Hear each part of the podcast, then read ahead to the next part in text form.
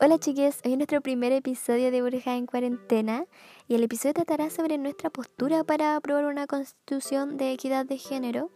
Así que están todos invitados, pónganse cómodos. Eh, habrá una entrevistada, le haremos algunas preguntas por ahí, se va a formar un diálogo entrete entre las demás personas que me acompañan el día de hoy, junto a las demás brujas, eh, para darle la importancia a tiempo a este tema que ya se acerca muy pronto a la fecha para el plebiscito.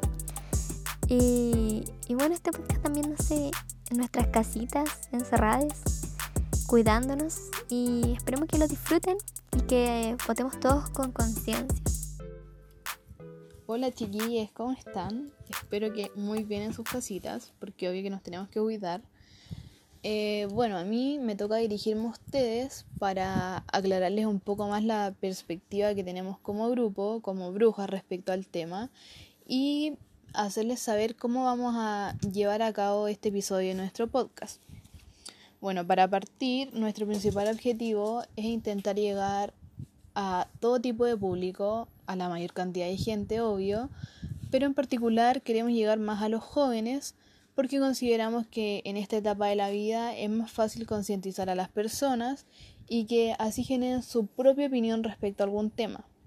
Esto claramente los hace crecer como individuos, como ciudadanos y hace que sean un mayor aporte a nuestra sociedad si las personas que la componen son mucho más empáticas y más conscientes de lo que como mujeres nos toca vivir a diario o de lo que pasa a diario en nuestro país.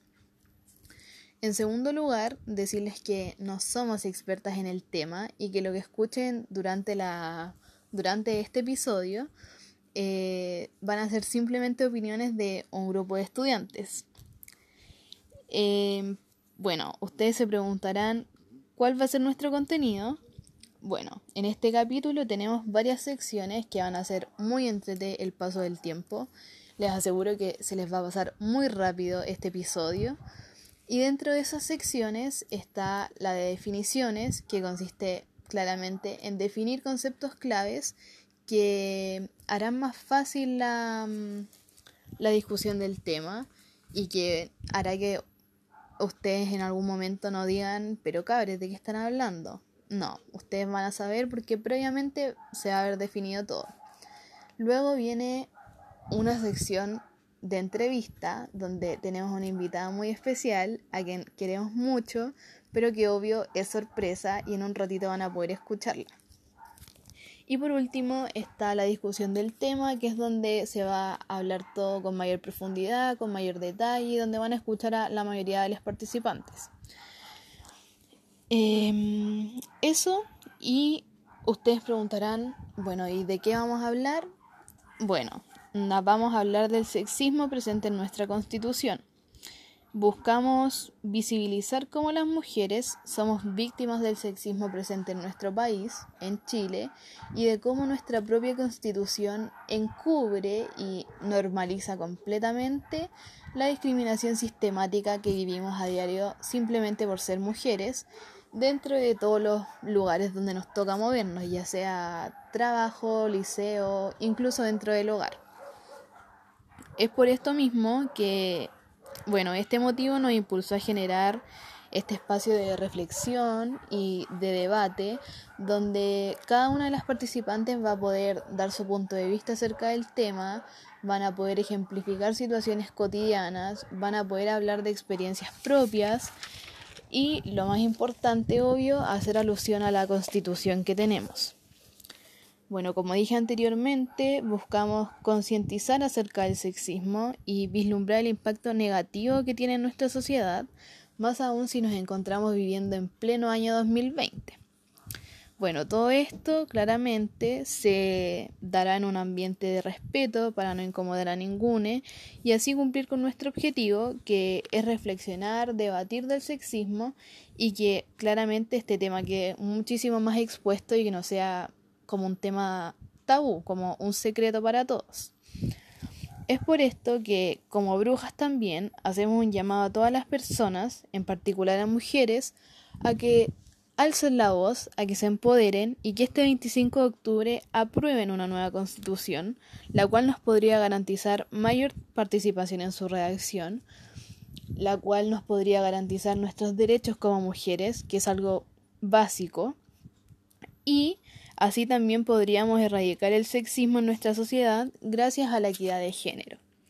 Esto es sumamente importante porque durante la historia de nuestro país las mujeres siempre han quedado de lado y ya no queremos eso. Entonces, eso pues no digan que no les dijimos. O sea, nosotras en este episodio vamos a intentar ser lo más claras posibles. Espero también haberles clarificado todo lo que va a haber en este episodio, que se puedan entretener y obvio, el 25 de octubre aprueben por una equidad de género. Que estén muy bien y nos vemos más adelante. Y a continuación, como ya les había mencionado al principio de este podcast, el día de hoy tendremos una entrevista y nuestra invitada es la profesora Camila. Le agradecemos mucho que, que aceptara nuestra invitación que se diera el tiempo estar hoy con nosotras. Ella fue nuestra profe de filosofía en el liceo, así que es un agrado poder volvernos a encontrar a través de esto. La idea es conocer su postura frente a este tema, dialogar entre todos y no, pues sigan escuchando este podcast. Hola chiquillas, ¿cómo están? Tanto tiempo, qué bueno saber de ustedes. Agradezco mucho la invitación a Pame y a todas las demás. Fue muy bonito saber que querían que fuera parte de su trabajo. Las extraño mucho, mucho a todos. Eh, ha sido un, año súper complejo y de verdad constantemente me acuerdo de ustedes. Eh, siempre, siempre, siempre se me vienen a la cabeza por historias, recuerdos, anécdotas.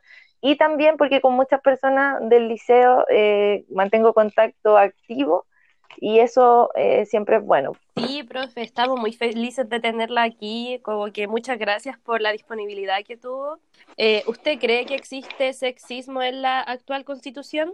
Ya, eh, bueno, con respecto a la pregunta, yo creo que una constitución que fue hecha bajo el contexto en el que se creó, ¿cierto?, en los años 80, la década de los 80, inicio de los 80, en plena dictadura, basta con, con empezar a, profundizar en algunas áreas de esta misma constitución para darnos cuenta que las oportunidades que tienen mujeres ya no son las mismas que tienen los hombres frente a la ley, frente al problema de la ley, frente al problema de, del derecho y de acceder al derecho. Hay, hay bastantes códigos que nos limitan desde nuestra, no sé, desde nuestra posibilidad reproductiva, por ejemplo, hacia hasta, hasta maneras de relacionarnos con lo laboral, eh, relacionarnos con, con todo lo que tiene que ver con, con el acceso a la justicia, ¿cierto? O sea, no es lo mismo en este país ser hombre, ser mujer o ser disidencia. Hay, hay mucha injusticia de por medio, hay muchos muchos problemas eh, de inequidad, ¿cierto? Hay muchos problemas de violencia y también hay muchos problemas de, eh, de no sentirnos de alguna u otra manera resguardadas por la ley. Porque ya eh, tratando como, o sea, viendo el contexto donde se creó, donde se formó esta constitución, que fue en dictadura eh, no hubo participación ciudadana y en su mayoría fueron escritas por hombres. Claro, eso es muy importante porque si nos ponemos a pensar en la historia de este país y en la historia universal, en la historia de Occidente en general, ¿cierto? Porque, bueno, si nos metemos en la historia de Oriente, ahí es otra historia también que, que también es muy patriarcal en su constitución, entonces si miramos el mundo de manera global, y nos vamos a la particularidad Chile, nos vamos a encontrar con que, claro, las oportunidades siempre para las mujeres han sido limitadas, siempre han sido eh, castradoras, siempre han sido eh, sumamente opresoras porque en la misma constitución muy pocas veces se nombra a la mujer como tal. Siempre es el hombre libre, el hombre puede hacer esto, el hombre entonces tampoco nos vemos incluidas nosotras en una constitución y como usted decía que tampoco nos resguarda. Exacto, no nos resguarda y como bien dices tú, ahí también evidenciamos otro fenómeno que tiene que ver con un hecho cultural que tiene que ver con un problema del lenguaje también, que siempre constantemente se está aludiendo a la humanidad, ¿cierto? Con, eh, el, con, el, con el nombre de el hombre, ¿cierto? Siempre se nombra a la humanidad como el hombre, siempre se nombra a todo lo que tiene que ver con los seres humanos, o por lo menos hasta los últimos 10 años, era constantemente muy normalizado eso, o sea, si se hablaba del hombre, se hablaba de todo lo que tiene que ver desde los niños, las niñas, hasta las mujeres, hasta eh, las personas transgénero, travesti, disidencia, cualquier ser humano era eh, encasillado como hombre, ¿cierto? Y eso lo, claro, y eso lo podemos ver claramente en cualquier página de la Constitución, que es un libro más de estos libros donde la tradición eh, impera por sobre las categorías del lenguaje. Eh, bueno, profe, yo estoy en acuerdo con usted. yo leí un artículo donde a la mujer, al momento de casarse con alguien, aunque ella hubiese puesto de su bolsillo o, ella hubiese pedido un crédito, al momento de ella eh, vender su casa se le pide la firma de un hombre. También lo que estaba como relacionado a lo que decía la Caro, como que hace súper poco cambio, hace como unos meses, sobre que cuando una pareja casada se divorcia, el hombre puede al tiro como al tiro llegar y casarse al otro día y la mujer tenía que esperar como tantos meses para poder volver a casarse, no tenía como la libertad al tiro de poder como formar pareja o si quiere volver a casarse, como que tenía que esperar cierto tiempo o se le restringía igual, pues eso igual está por la constitución, que es una ley, entonces tampoco nos dejan la libertad como al hombre al tiro así, al otro día listo y la mujer tiene que esperar cierto tiempo. Eh, bueno, profe, la siguiente pregunta es si usted considera que la actual constitución nos segrega como mujeres. Mm, bueno, así como les decía al inicio de la entrevista, eh, con respecto a todo lo que tiene que ver con el sexismo, creo que claramente la constitución eh, nos segrega desde el lenguaje en adelante. O sea, hay un montón de artículos y hay un montón de, secciones de la constitución que basta con enfrentarse a ellas para ver eh, cómo como mujeres nos vemos limitadas, ¿cierto? Hay una, mm, un ejemplo histórico que es lo que más ha estado en la palestra en los últimos 10 años, que es el tema del aborto, ¿cierto? Cómo como mujeres podemos eh, de alguna u otra forma relacionarnos con nuestro cuerpo y con nuestra libertad reproductiva. Entonces yo creo que, claro, hay una segregación porque nunca somos nosotras quienes eh, decidimos eh, cómo deben ser las cosas desde nuestro cuerpo hasta nuestros matrimonios, hasta nuestra crianza, ¿cierto? Hay constantemente una, un, aplastamiento de la figura eh, femenina. Entonces, las mujeres nos hemos visto constantemente, yo creo, entrampadas en la legalidad y esa legalidad apunta netamente a todo lo que son las leyes, y las leyes las constituye todo lo que es este contrato social, por lo tanto, creo que eh, una renovación de, los artículos, ¿cierto? Desde el hecho de, no sé, participar ciudadanamente hasta eh, acceder a ciertas cosas.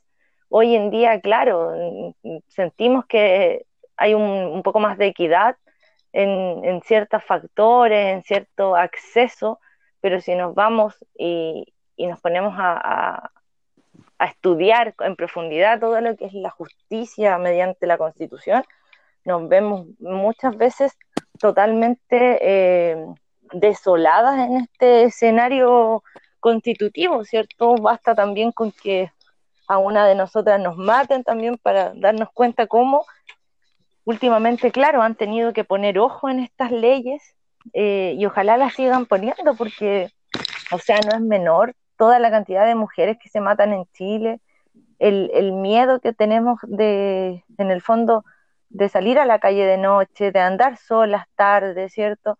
No es lo mismo en este país ni en el mundo ser mujer que ser hombre, o sea, ni tampoco ser disidencia, no es lo mismo eh, que yo vaya a tomar una micro de noche oscura, ¿cierto? A la calle a las 3 de la mañana, que vaya un hombre.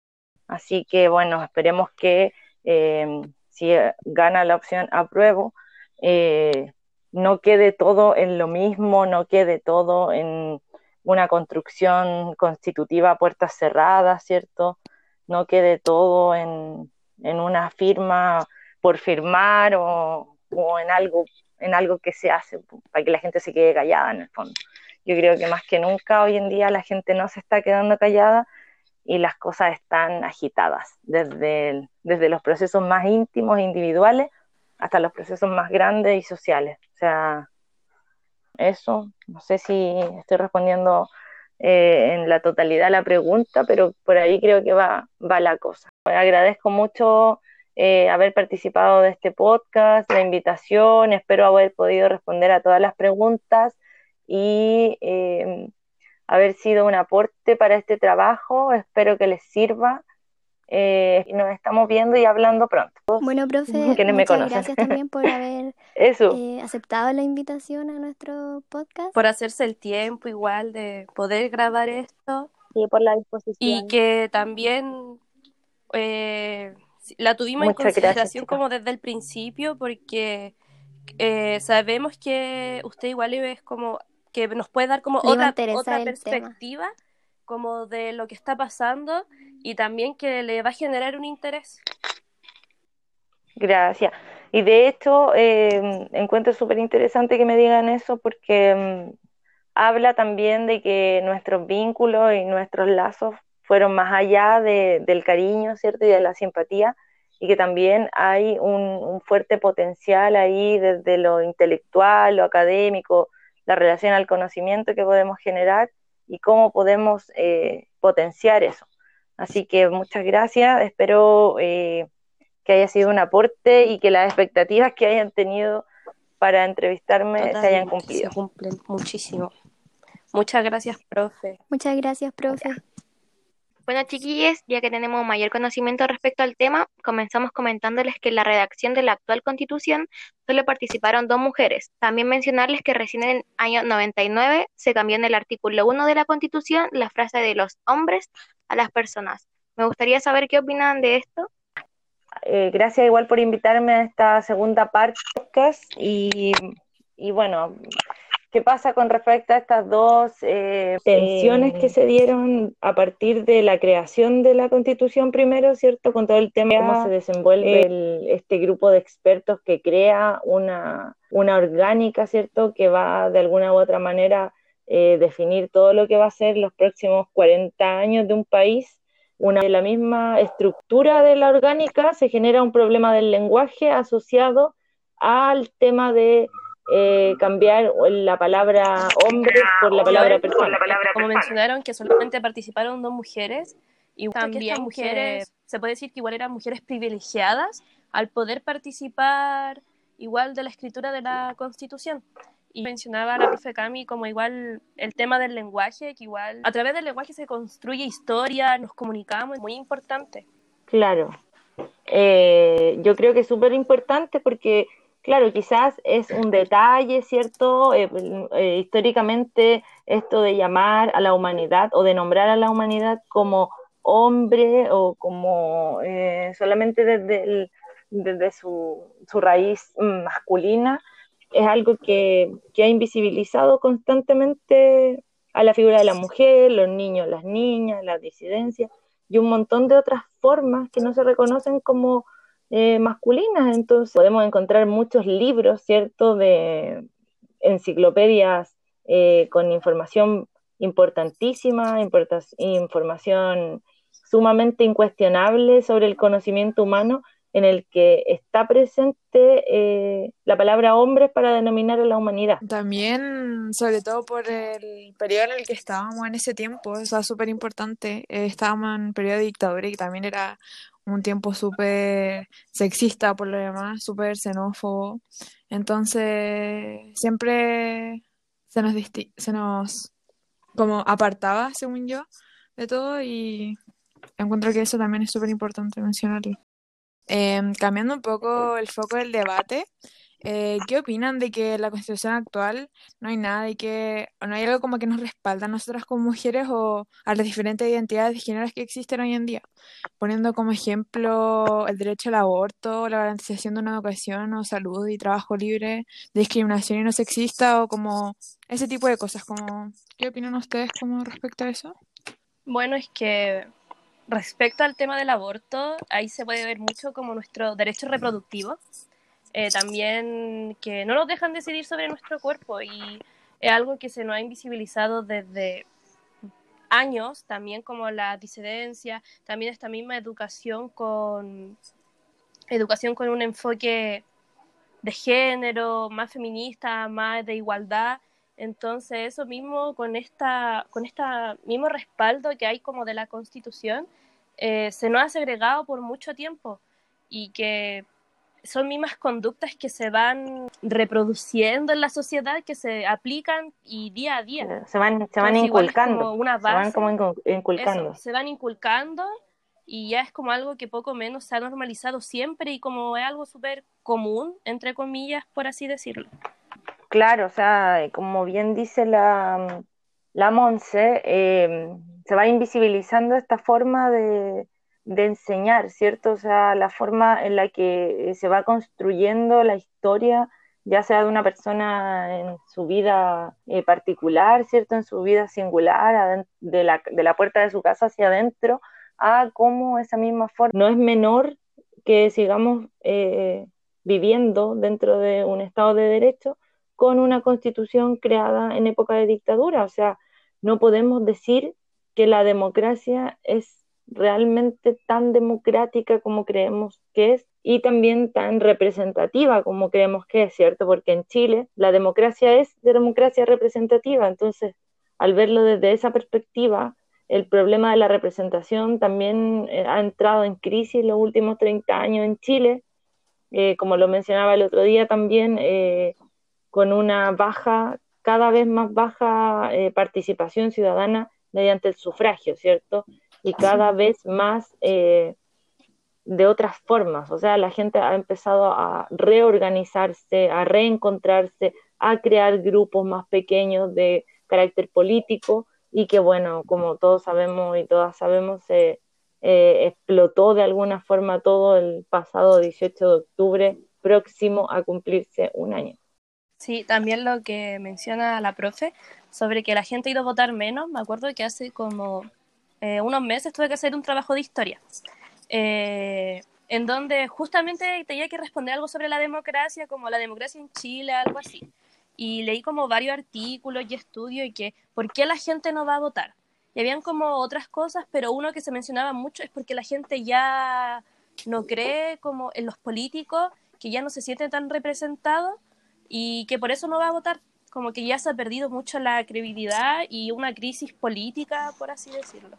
Si la gente no vota, por ejemplo, ya que es como lo más básico que, que promulga de alguna u otra forma esta, esta democracia representativa o en la forma en la que se nos enseña a creer que esa es una manera de, de ser parte de lo político, al entrar en crisis, eh, ¿qué es lo que en el fondo entra en crisis? Es la representación. ¿Por qué eh, la crisis política en Chile de los últimos 30 años, por otra parte, eh, el problema del lenguaje y el problema de la enseñanza, de cómo eh, debemos hablar, sentir y nombrarnos, y por otra parte, el tema de quién crea la ley y quién hace las leyes. También, como cambiando un poco la situación, em, también hablando como de sexismo en la educación y como también refiriéndonos como a la sexualidad de las mujeres y de los hombres y de todas las identidades, que hace mucha falta educación sexual. Aún falta como que han estado trabajando, pero falta demasiado cómo trabajarla. Y solamente, aún se siguen enfocando solamente como en el cuidado de los hombres, según yo, o sea, también de las mujeres, pero dando como solamente una opción o dos, como el condón femenino o el anticonceptivo. Em, y en el caso del hombre es como solamente el condón. Encuentro que eso también es súper necesario y que nos falta también y que se respalde también en la Constitución eso. Claro. O sea, esto, todo lo que tiene que ver con, con la creación de la nueva Constitución es producto, yo creo, de, de estas tres aristas que acabamos de nombrar y de muchas otras, ¿cierto? O sea, que vaya a haber un plebiscito eh, para hacer una consulta ciudadana sobre eh, crear o no crear un nuevo estamento que represente todo este contrato social que determina la sociedad civil, como mujeres y como disidencias nos hacemos parte también de este proceso, como estos grupos políticos que se han ido creando durante todos estos últimos años, ¿cierto? Como el feminismo ha agarrado eh, fuerza muy fuerte y podemos ver también en la campaña, por ejemplo, de, en la campaña política que hay sobre la prueba y el rechazo, como el rechazo, ¿cierto? Y como la figura del rechazo también se apropia de esta figura de las mujeres y las disidencias a su favor, como las muestra, ¿cierto? ¿Cierto? Llega a ser burdo, llega a ser ordinario, cómo se muestra y cómo se presenta la, la, figura de la mujer, o por ejemplo se muestra una, una chica así como súper alternativa, en bicicleta, en, en Plaza Italia, ex Plaza Italia, ahora Plaza Dignidad, ¿cierto? Eh, se muestra una chica diciendo que va a abortar rechazo y, y dando argumentos totalmente infundados y, cómo se va. También se, en sus como publicidad y cosas así, también se intenta apropiar mucho de esas cosas y tomar muchos ejemplos como, no sé, pues lo que hacemos como nosotros, como nuestra generación, con la Monse y la Nicole y todos nosotros. Eh, encuentro que hace demasiado así como que también me enoja mucho y se, se trata de apropiar de todas las cosas, como que se hacen como... Sería bueno decir que tampoco hay como que creer que todas las mujeres son feministas o que todas las disidencias son parte de un movimiento revolucionario que quiere cambiar las cosas.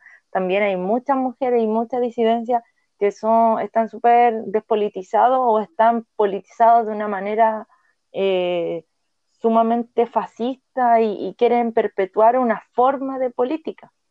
¿Qué cosas ustedes creen que se necesitarían para eh, crear una nueva constitución. ¿Quién necesita una nueva constitución en este país? ¿Qué creen ustedes? Yo creo que lo más importante es tener una nueva constitución con un enfoque de género que asegure la igualdad como de oportunidades, en tanto económico, social como político, y también asegurar a como eliminar esas discriminaciones que hay de por medio.